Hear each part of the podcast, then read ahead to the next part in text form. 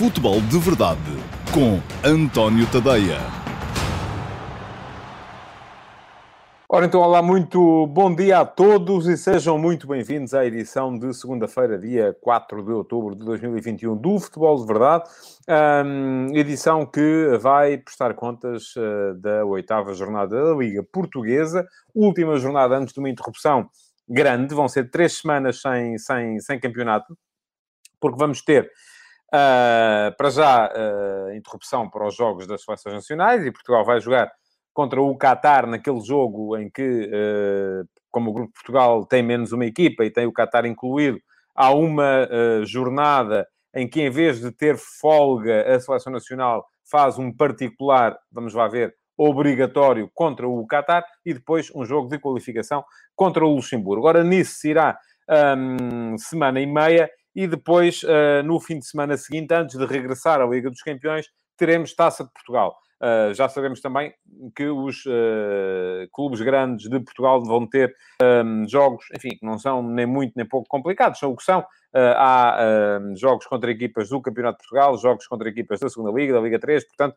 vai ser uma jornada em que a retoma será feita de forma mais ou menos progressiva, porque depois a seguir há Liga dos Campeões. E aí sim, um, jornadas decisivas antes ainda do regresso do campeonato, que se fará apenas lá para dia 22, um, jornadas decisivas uh, da Liga dos Campeões para as três equipas portuguesas. O Sporting a jogar contra o Besiktas, um, tem de fazer necessariamente seis pontos nos dois jogos se quer uh, ainda ter algumas aspirações a seguir em frente, tem de fazer pelo menos quatro se quer manter as aspirações a seguir para a Liga Europa. O Benfica a jogar contra o Bayern, uh, também um duplo confronto, e já se sabe, o Benfica para garantir ou para manter a superioridade que conseguiu granjear sobre o Barcelona no jogo em casa, terá pelo menos de ganhar um dos jogos ao Bayern, porque o empate pode não chegar se o Barça ganhar os dois jogos ao Dinamo de Kiev, e ainda o Flóculo Porto também com o duplo confronto com o Milan, que está a jogar bem. E o Porto, depois de um bom arranque do empate em Madrid contra o Atlético, perdeu em casa e foi goleado pelo uh, Liverpool, uh, de modo que este vai ser um grupo que vai estar muito embrulhado, creio eu, até a final, com exceção do Liverpool, que eu acho que é uh, a melhor equipa do grupo, mas muita atenção a este Milan, que eu não, não o colocaria de fora e de parte tão cedo. Muito bem. Um, antes de começar a falar daquilo que foi a jornada do, uh, do diz o Carlos Gusto, que hoje era 100% para o futsal. Foram enormes, sem dúvida. Carlos, eu ia dizer, antes de começar a falar do futebol uh, e daquilo que foi a jornada de fim de semana, cumpre-me deixar aqui um, as felicitações sentidas uh, à Seleção Nacional de Futsal, que ontem se sagrou campeã do mundo, ganhou a Argentina por 2 a 1. Eu já vi o jogo, Uh, o futsal é um espetáculo de uma intensidade enorme, mas eu vou ser muito franco, eu não percebo nada daquilo. Eu não sei o que é que vocês querem que eu venha para aqui dizer sobre futsal, porque a pessoa tem que ter a noção das suas, das suas limitações. Uh, de repente há um, uma coisa extraordinária uh, no, enfim, deixa-me cá pensar, em voleibol, e eu não percebo nada de voleibol, portanto, não vou fazer o programa sobre voleibol, isto é um programa sobre futebol, e portanto, enfim, vibrei, Fiquei feliz, naturalmente, não é todos os dias que temos uma seleção nacional campeã do mundo, ainda por cima. O futsal é um aparentado daquele que é o meu desporto de eleição, que é o futebol, uh, e, portanto, aliás, está na égide da mesma Federação Portuguesa de Futebol, e ainda ontem vimos lá uh, Fernando Gomes e Gianni Infantino, os dois no mesmo uh, palanque, uh, creio que falaram, creio que falaram, e que inclusive terão estado juntos ao almoço, e que isto pode significar, enfim, Vamos a ver. Não creio que, seja, que haja uma reaproximação, porque neste momento a Federação Portuguesa de Futebol está muito mais próxima da UEFA do que da FIFA, mas, uh, enfim, que as relações pelo menos sejam boas. E isso acho que são. Uh, tanto que ontem uh, me pareceram estar, estar bem e, estiveram juntos aparentemente ao, ao almoço. Bom, foi uma grande vitória do futsal, foi sim senhores, um grande espetáculo. é um jogo com uma intensidade extraordinária quando é jogado ao mais alto nível. Uh, e por isso dá para vibrar. Agora, sou franco, aquilo que posso fazer aqui é mandar felicitações. Ainda ontem mandei mensagens a alguns amigos uh, que são adeptos de, de, de, futsal, ferranhos. Eu não percebo nada do tema, portanto não tenho muito a acrescentar, a não ser que vibrei, fiquei feliz, fiquei emocionado quando vi o Ricardinho a chorar uh, durante o hino nacional, fiquei emocionado outra vez quando uh, foi a, a, entrega da, da, da taça, vibrei durante o jogo, fui, entretanto já vi um, aquilo que não tinha visto do jogo do Benfica, porque é normal que o futebol é uma desporto de eleição, mas havia uma final de campeonato do mundo, fui ali dividindo as minhas atenções, ainda por cima, os jogos acabaram exatamente no mesmo momento, um, e, e, e, e, o Benfica Portimonense e o Portugal-Argentina, uh, e além disso, o intervalo também foi mais ou menos na mesma altura, portanto não houve a possibilidade de estar aqui a, a saltar de um para o outro uh, sem estar a perder alguma coisa do outro. Mas já vi tudo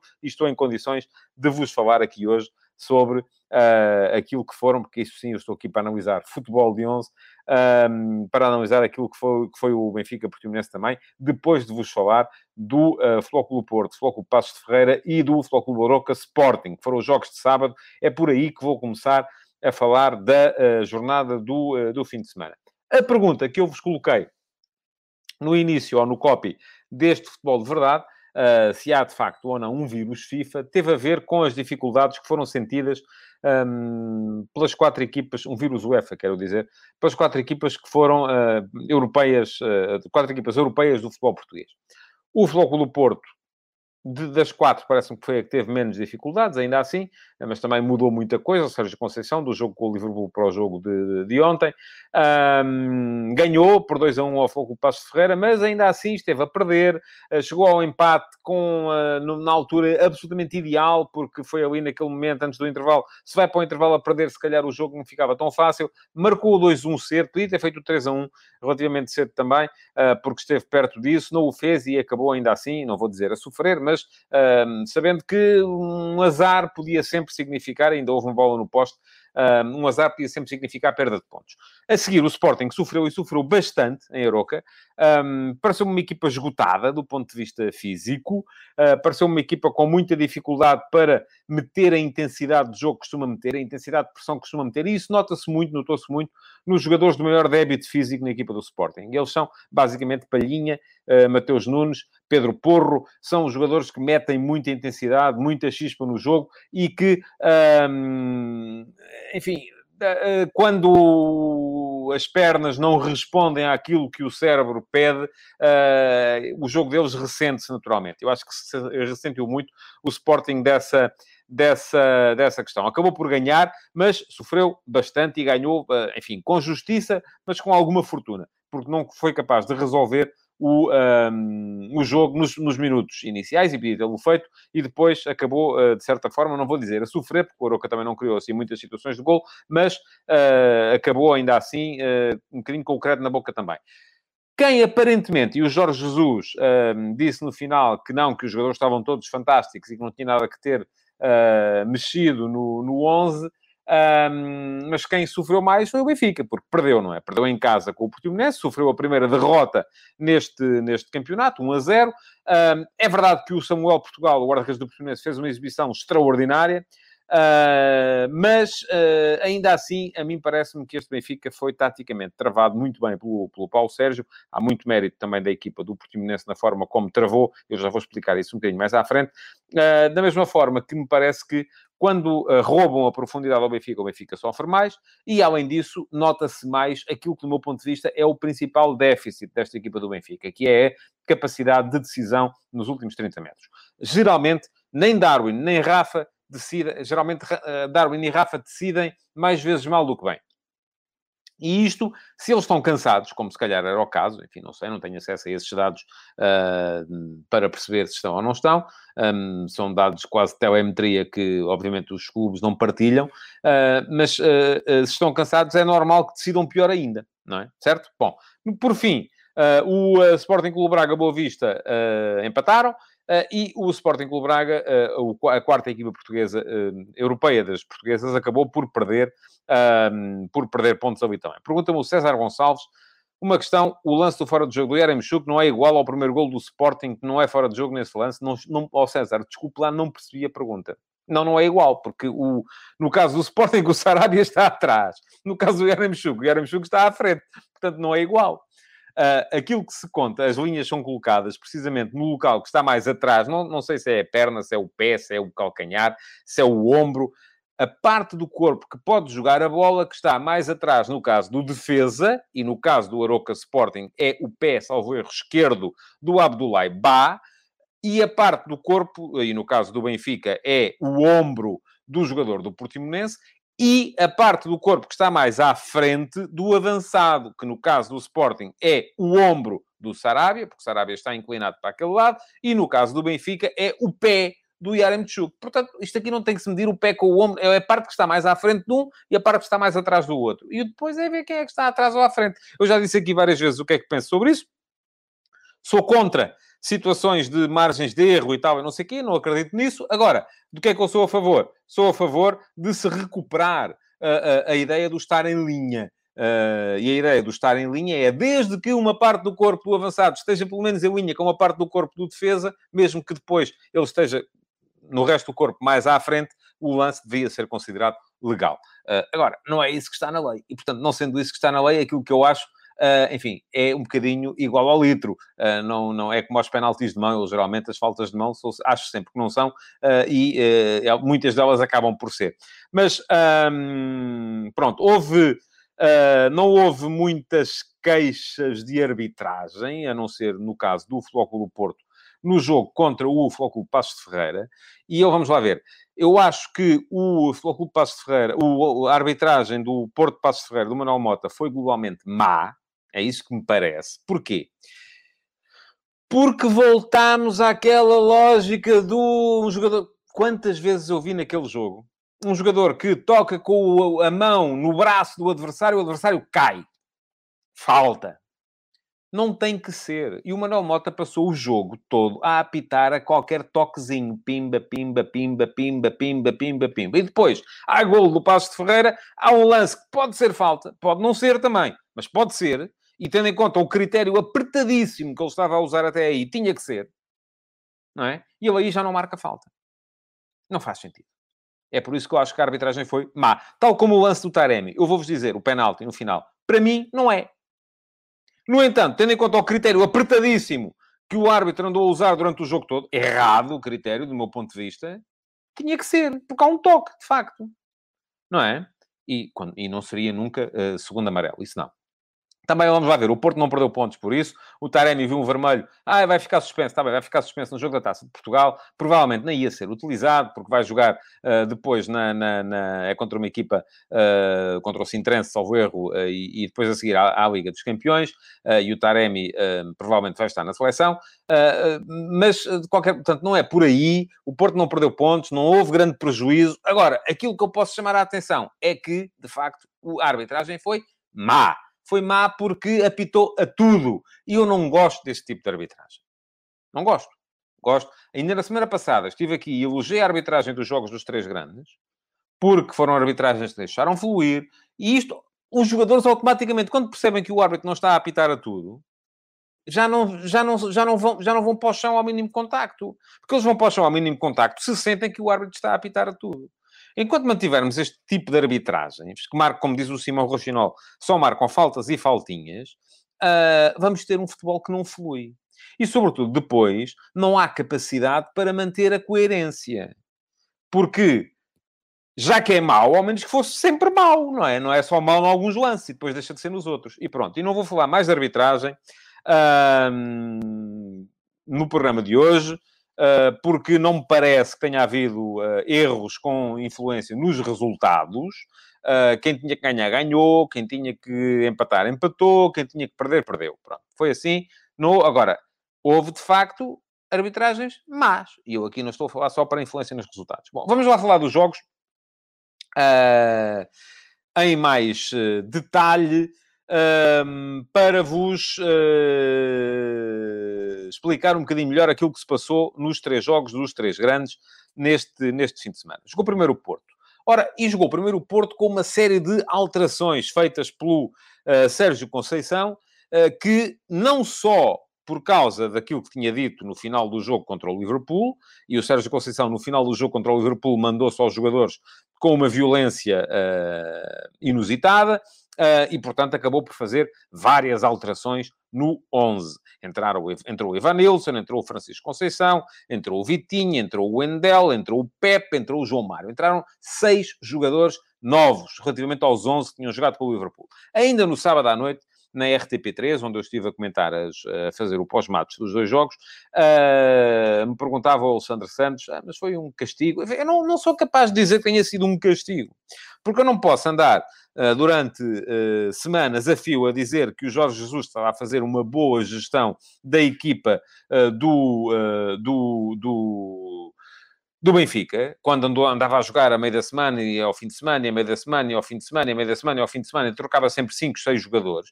e as coisas estavam a correr bem. E agora, de repente, porque o Sérgio Conceição trocou 6 jogadores, já foi um castigo. Enfim, há aqui um contexto, como é evidente. E o contexto foi, o Sérgio Conceição mandou só os jogadores. Ah, e isso, naturalmente, vai influenciar aquilo que é a nossa percepção daquilo que foi a escolha do 11 por parte do Sérgio Conceição.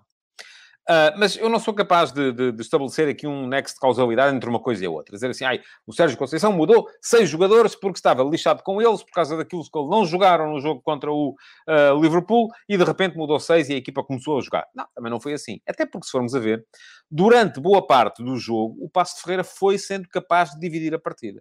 O Passo de Ferreira é uma equipa com uma identidade tática uh, muito interessante. Tem um meio campo que joga. E, e, há poucas equipas em Portugal com um meio-campo que joga como o meio-campo do Passo de Ferreira. Stefano Eustáquio, Luís Carlos, Luís Carlos muito faltoso neste jogo, mas também muito a ver com a arbitragem de Manuel Mota, que marcava a falta a qualquer toque. Uh, e o Nuno Santos, são três médios que tocam, sabem jogar, sabem, sabem e isto naturalmente veio dificultar a tarefa a uma equipa do Porto que, uh, uh, que, que, ao mesmo tempo não era uma equipa super intensa do ponto de vista pressionante.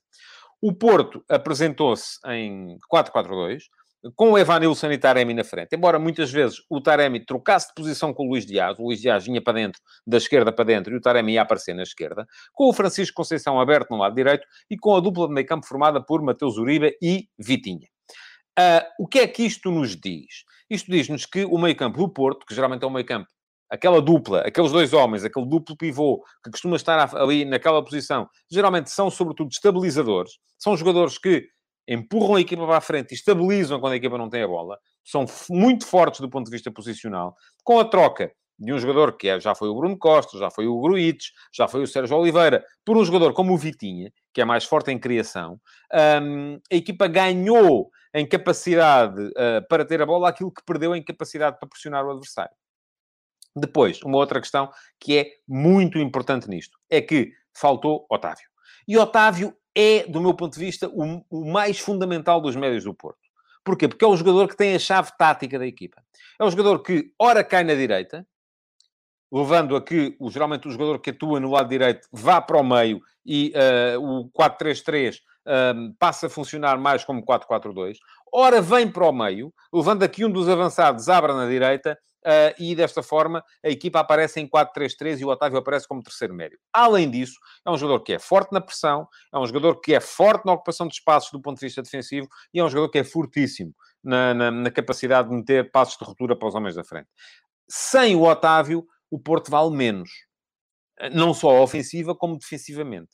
Isto para mim é uma evidência. Mas, quando entra no campo o Francisco Conceição, para jogar como extremo-direito, a equipa ganha mais um abra-latas, ganha mais um jogador que é muito forte no um para um, um jogador que vai para cima do adversário, um extremo puro, mas perde esta capacidade de se transformar do ponto de vista tático, eh, porque também não estava lá uh, o tal avançado, enfim, o Francisco Conceição não tem a capacidade tática que tem o Otávio. Isto para mim é também uma evidência. Portanto, o Porto, à partida, perde capacidade para impedir o adversário de jogar. Isto somado ao facto do Passo Ferreira ter um meio campo que joga, conforme eu já disse, fez com que o jogo fosse muito dividido. O Passos marcou, colocou-se em vantagem, isto somado àquilo que já tinha acontecido uh, na, uh, na, na, última terça-feira, que foram os 5 a 1 do Liverpool, podia ter levado a equipa do Porto a, a, a, duvidar, e daí a importância extraordinária do gol do Luís Dias, uh, que foi marcado aos 44 minutos, mesmo antes do intervalo. Uh, este gol antes do intervalo estabilizou a equipa. Permitiu que o Porto fizesse um arranque de segunda parte forte. Um, a equipa do Porto chegou depois ao 2 a 1 muito cedo, estavam 7 minutos da segunda parte corridos. Podia ter feito o 3 a 1, teve ocasiões mais do que suficientes para o fazer e acabou um bocadito, não vou dizer aflita, uh, porque o Porto foi melhor, até a final do jogo, mas podia ter sofrido um golo. Há uma bola, há uma bola no posto em cada uma das balizas, era o suficiente, entrava uma, não entrava a outra, e estávamos aqui a falar de um, uh, de um empate. Portanto, a vitória do Porto foi justa, mas uh, parece-me que Uh, ainda assim, a equipa ressentiu-se um bocadinho, sobretudo do ponto de vista mental, daquilo que foi o jogo europeu. Diz-me o Carlos Guiste, eu pedia que me recolocassem este comentário, uh, o Otávio faz terceiro médio, importantíssimo, mas também não há na dupla de avançados um que possa cair na aula com qualidade. Aqui é onde mais falta faz uma arega. Sim, tem razão, Carlos, é verdade, embora o Sérgio Conceição já tenha uh, testado isso com o Corona. Corona já apareceu a jogar muitas vezes como segundo avançado, precisamente para fazer isso variar entre o meio e a direita. Não aconteceu uh, neste jogo, até porque geralmente as trocas posicionais que a equipa ia fazendo eram sobretudo entre o Luís, entre o Luís Dias, da esquerda para o meio, e o Taremi, do meio para a esquerda. Uh, não resultou maravilhas, mas ainda assim uh, parece-me que foi, que, foi, que foi importante. Bom, no Porto destacou-se Vitinha, foi o melhor em campo, do meu ponto de vista, e eu hoje de manhã ah, no último passo, escrevi precisamente sobre a influência que Vitinha teve no jogo do Porto e a influência que Daniel Bragança teve no jogo do Sporting. Eu tinha falado aqui no, no, no último, no, no hum, Futebol de Verdade, quarta-feira passada, e tinha dito Uh, o, o Madjé diz que o Corona anda de castigo a lateral direito. Não é castigo, é uma forma de o meter a jogar. Porque a equipa, eu já falei sobre isto também, e um dia destes, se calhar, volto ao tema. É que há muitas opções na frente e para jogar o Corona alguém tem que sair, não é? E então a forma de o meter a jogar é se calhar metê-lo um bocadinho lá mais atrás.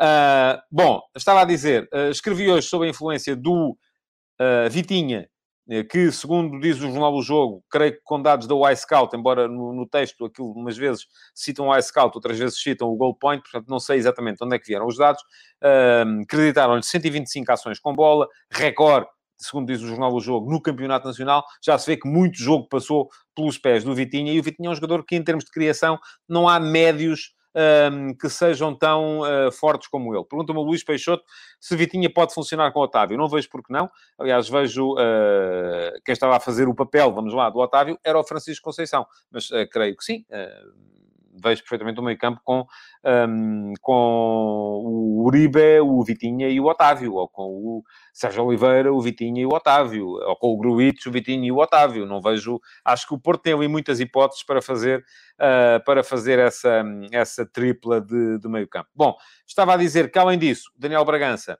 tal como eu tinha dito aqui no, no Futebol de Verdade, a última quarta-feira, e quem quiser pode ir lá ver, está lá, está no YouTube, está no Facebook, uh, ainda lá estão disponíveis. Um, o melhor Sporting precisava do Daniel Bragança e o Daniel Bragança entrou e mandou no jogo. Com bola, foi fundamental.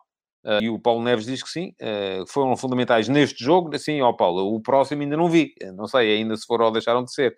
Um, mas isso é como tudo, não é? Também podemos dizer que o, o Maradona foi fundamental na final do, do, do, nos quartos de final do Campeonato do Mundo, quando marcou com a mão à Inglaterra, mas era naquele. E depois ele foi no outro a seguir também, e no outro a seguir, e no outro a seguir, por aí fora. Portanto, foi sendo sempre. Um, eu hoje perguntei-vos a esse propósito no meu Instagram, e já sabem, quem não me segue, pode passar a seguir, António Ponto Tadeia, e perguntei-vos se uh, é a sondagem do dia de hoje nas minhas stories um, Vitinho e Bragança fazem falta nos 11 do Porto e do Sporting. Neste momento, 93% de vocês dizem que sim, porque eles fazem jogar. 7% dizem que não, porque eles são frágeis. Temos pouco mais de 200 votos neste momento já. Podem ir lá votar. Instagram António.tadeia para, uh, uh, para uh, darem, para ficar a saber também qual é a vossa opinião, grosso modo, não é? Bom, vamos então ao jogo do Sporting. O Sporting apresentou-se com uma dinâmica diferente. E eu tinha dito aqui já na quarta-feira que Bragança tinha que jogar, e achei que sim, jogou. Tinha que jogar onde? No meio campo, com Palhinha, foi aí que ele jogou, mas que Mateus Nunes não devia sair, e não saiu. Passou Mateus Nunes para a frente. Um, era isso que eu estava a pensar, não tinha falado com o Ruben Amorim, foi isso que ele fez. Agora, diz o Pedro Cabrito, o Sporting fica a ganhar com Mateus na linha da frente e Bragança a pensar o jogo. Fica a ganhar com Bragança a pensar o jogo. Eu acho que uh, uh, já tinha sido detectado esse problema, já tinha falado aqui da contradição do futebol do Sporting. Vamos lá ver.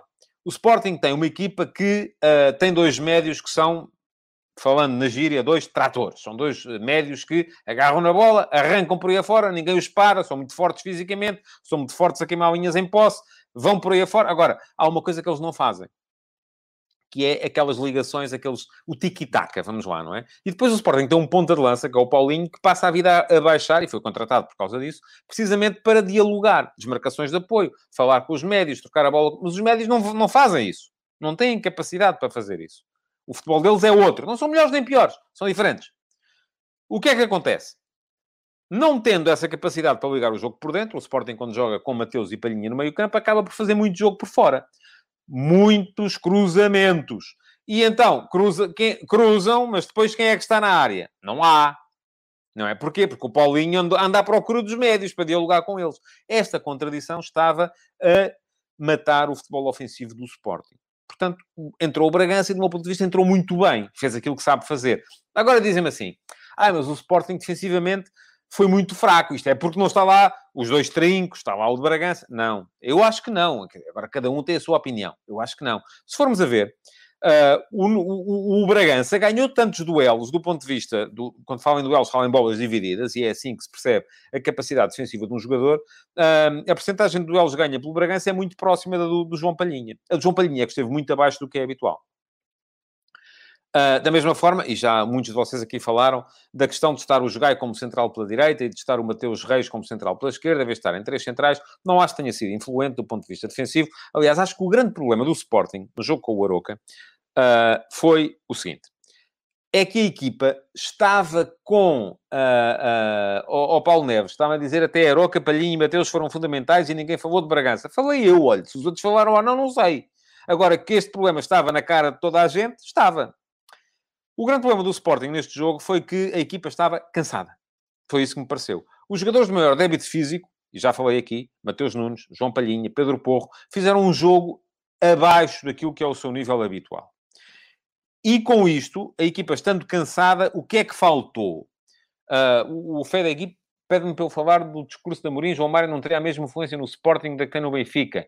Uh, oh, Fedegui, já escrevi sobre isso de manhã. Uh, deu lá um salto, não vou ter tempo para falar disso agora. AntónioTadeia.com, está lá o texto, o último passo. Uh, o tema foi tratado hoje de manhã e vai continuar, em princípio, amanhã. Uh, agora, o que é que acontece? Saída de bola. A saída de bola do Sporting foi ligeiramente diferente, porque aí está, os tais dois laterais a jogarem como centrais uh, à partida abriam mais, mas depois não havia a capacidade de movimentação sem bola dos jogadores à frente porque estavam cansados. E então a bola, muitas vezes, os jogadores de trás não tinham linhas de passe. E o Sporting perdeu muita bola um, na tentativa de saída. Não imediatamente atrás, onde atraía o adversário, e daí até ia saindo bem, mas depois a seguir. Uh, agora, perguntam-me assim, então, mas se o Bragança, de facto, e traz uma qualidade diferente ao meio campo do Sporting, Uh, está resolvido, passa-se o Mateus Nunes para a frente e ponto final, parágrafo, não se fala mais nisso. Não é tão líquido assim. Porquê? Porque vai haver Pedro Gonçalves. E havendo Pedro Gonçalves, colocam-se duas situações. O, primeira, o, o meio-campo passa a ter mais um jogador com quem dialogar. Ou seja, há maior capacidade para jogar por dentro com Pedro Gonçalves. Sarabia, Pedro Gonçalves, Paulinho, os médios, enfim, não é?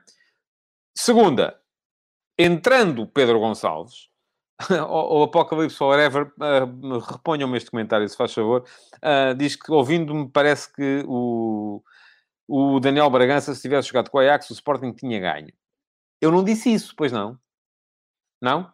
Pronto. Então vou-lhe dizer agora. Mesmo que o Bragança tivesse jogado com o Ajax, provavelmente o Sporting não tinha ganho.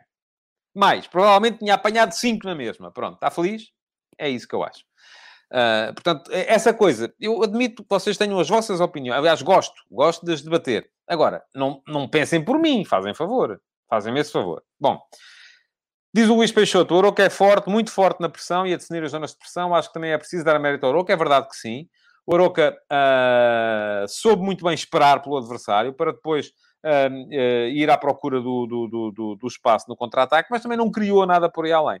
E aquilo que se foi um Sporting que teve muita dificuldade para ter a bola, perdia muitas vezes a bola, uh, chegou ao golo, podia ter feito mais um ou dois, não fez, sofreu o empate, como se adivinhava que ia acontecer, num lance em que toda a equipa do Sporting foi apanhada uh, distraída, teve a sorte de marcar logo a seguir, o que, de certa forma, uh, deu para fechar o jogo, como disse o Ruben Amorim, Uh, e uh, depois aquilo que acontece é que daí para a frente também o Aroca não mostrou capacidade para criar e o Sporting foi mantendo o jogo controlado na medida do possível. Ganhou com justiça, mas teve que sofrer. Bom, Benfica. Entrou o Jorge Jesus com um 11 praticamente igual àquele que tinha jogado contra o Barcelona. Acontece que o jogo foi muito diferente. A única diferença foi uh, o foi a troca do lateral direito, porque o Lázaro estava, estava lesionado. Acontece que a principal diferença esteve no adversário. É que o Portimonense soube fazer ao Benfica aquilo que o Benfica menos gostará que lhe façam. Duas coisas. Primeira, roubou-lhe a profundidade. A equipa do Portimonense não deu o espaço nas costas que o Barça deu. E já sabe que o ataque do Benfica depende muito da profundidade que o Darwin vai ganhando. E o Darwin, quando estica o jogo, a última linha do adversário tem que baixar alarga o espaço para o Rafa poder ser influente e, uh, a partir daí, o Benfica mete aquelas uh, acelerações súbitas no jogo que o adversário tem muita dificuldade em, em, em, em, conseguir travar. Em segundo lugar, e do meu ponto de vista igualmente fundamental, ou se calhar até mais, a forma como o Paulo Sérgio deixou os três defesas do Benfica uh, sair e, e deixou-lhe apenas dois adversários um, em, para os impedir na, na, na saída de bola, mas uh, depois disso uh, meteu três médios em cima do Weigl, do João Mário e do Rafa, quando o Rafa baixava para poder um, ligar o jogo. Estavam lá o Pedro Sá, o Lucas Fernandes e o Carlinhos, os três a fazer uma marcação quase individual aos três médios do Benfica, e o Benfica ficou bloqueado aí. Agora, mesmo assim, o Apocalipse Forever, que apesar da imagem do cãozinho já percebi que é do Benfica. Uh, e o cãozinho é branco, mas uh, podia ser vermelho, ou, ou ter uma camisola vestida ou um cascol. Diz-me assim, elogia tanto o Portimonense quando o Benfica falhou seis ou sete gols de baliza aberta. Eu não vi isso. Assim, vi três boas defesas do Samuel Portugal. Um, agora, acho sim que o Jorge Jesus devia ter mexido mais na equipa. E aqui logo dizem-me assim, então mas o treinador no final veio dizer que os jogadores não estavam cansados. Eu até admito que não estivessem. Não sei se estavam, se não, conforme já disse, não tenho acesso aos dados da telemetria uh, uh, do, do, do Benfica, não sei. Agora, aquilo que sei é que há jogadores no plantel do Benfica que estavam frescos. Em vez de Darwin, se calhar podia ter jogado Seferovic. Uh, o meio campo é mais complicado, porque o Weigl e o João Mário, de facto, não têm, uh, não têm o mesmo andamento. Não há ninguém no plantel que tenha aquele andamento e aquela qualidade. Não é o Tarap, não é o Pizzi, não, enfim, não são, não têm a mesma qualidade. Agora, uh, parece-me também que se calhar o Yaremchuk, aqui alguém já me disse que ele saiu demasiado cedo, eu não, não desgostei do jogo do Yaremchuk, acho que ele ainda assim foi forte nas tais desmarcações de apoio, e aquilo que faltou ao Benfica foi depois a capacidade para meter a profundidade. E depois houve mérito, de facto, do guarda-redes do Portimonense, o Benfica podia perfeitamente ter ganho o jogo, se calhar devia ter ganho o jogo, criou situações de golo suficientes para tal, mas a verdade é que uh, foi uh, uh, tendo problemas sucessivos ao nível da decisão. E já sabemos aquilo que são Darwin e Rafa ao nível da decisão. Não são fortíssimos. Não são. Não vão ser de repente. são jogadores que têm características muito, muito boas, mas há uma que não têm de facto. É que, ao nível da decisão, não são tão fortes assim. Pergunta-me o Josias se o Seferovic, sim, de facto, Seferovic não estava no banco. provavelmente estará, estará ainda lesionado. Um, e o Rodrigo Pinho não é jogador para a vaga do, do, do, do Darwin. Uh, de facto, aí uh, a questão não se, não se coloca. Uh, bom, pergunta-me o Paulo Neves, tal como Vitinho e Bragança, Darwin não é fundamental, cada jogo a sua história. Pois, mas eu não estou a negar isso, Paulo. Acho que cada jogo tem a sua história. Agora, há uma coisa nas equipas que se chama identidade. E a identidade depende de alguns jogadores, sempre dois ou três. Não há muito mais do que isso. Ora bem, o que é que eu acho que pode ter acontecido? Não sei se os jogadores do Benfica estavam cansados, se não estavam. Um, admito que o facto de este ser o último jogo antes de uma interrupção grande possa ter funcionado um bocadinho como só falta este, malta. Vamos lá. Mas depois há sempre ali um certo tirar de pé. Aliás, se formos a ver, o Ajax ontem perdeu com o Utrecht, o Paris Saint-Germain perdeu com o Rennes, o Real Madrid perdeu com o Espanhol, o Bayern de Munique perdeu com a Eintracht de Frankfurt. O Sevilha perdeu com o Granada, aparentemente com um grande jogo do Luís Maximiano, ainda não vi. Uh, o Manchester United empatou com o Everton. Portanto, muitas das grandes equipas europeias falharam ontem. E eu acho que isto não tem a ver, porque já tiveram séries de jogos em, em curtos em períodos de tempo. Agora, é o facto de ser o último jogo. E quando é o último jogo, há aquela ideia do maratonista que já vê a meta lá ao fundo e olha para trás e vê que o adversário vem longe, então pensa, agora posso abrandar um bocadinho. A questão é que não pode. Porque se abranda, é a morte do artista. Bom, amanhã estarei de volta para mais uma edição do Futebol de Verdade. Esta já foi mais comprida do que devia ter sido. Uh, queria agradecer-vos por terem estado presentes, pedir-vos que continuem a comentar, partilhem, deixem o vosso like, que me sigam nas outras redes sociais, uh, além daquela em que estão a ver neste momento. Uh, não sei se podem estar no meu canal de YouTube, podem estar no meu Facebook, podem estar no meu Twitter. Uh, aproveitem para me seguir também no Instagram uh, e uh, para votar nas sondagens que lá aparecem todos os dias. A de hoje tem a ver com a importância de Vitinha e Daniel Bragança no meio campo do Porto e do Sporting. Um, muito obrigado por terem estado aí e até amanhã. Futebol de Verdade, em direto de segunda a sexta-feira, às 12h30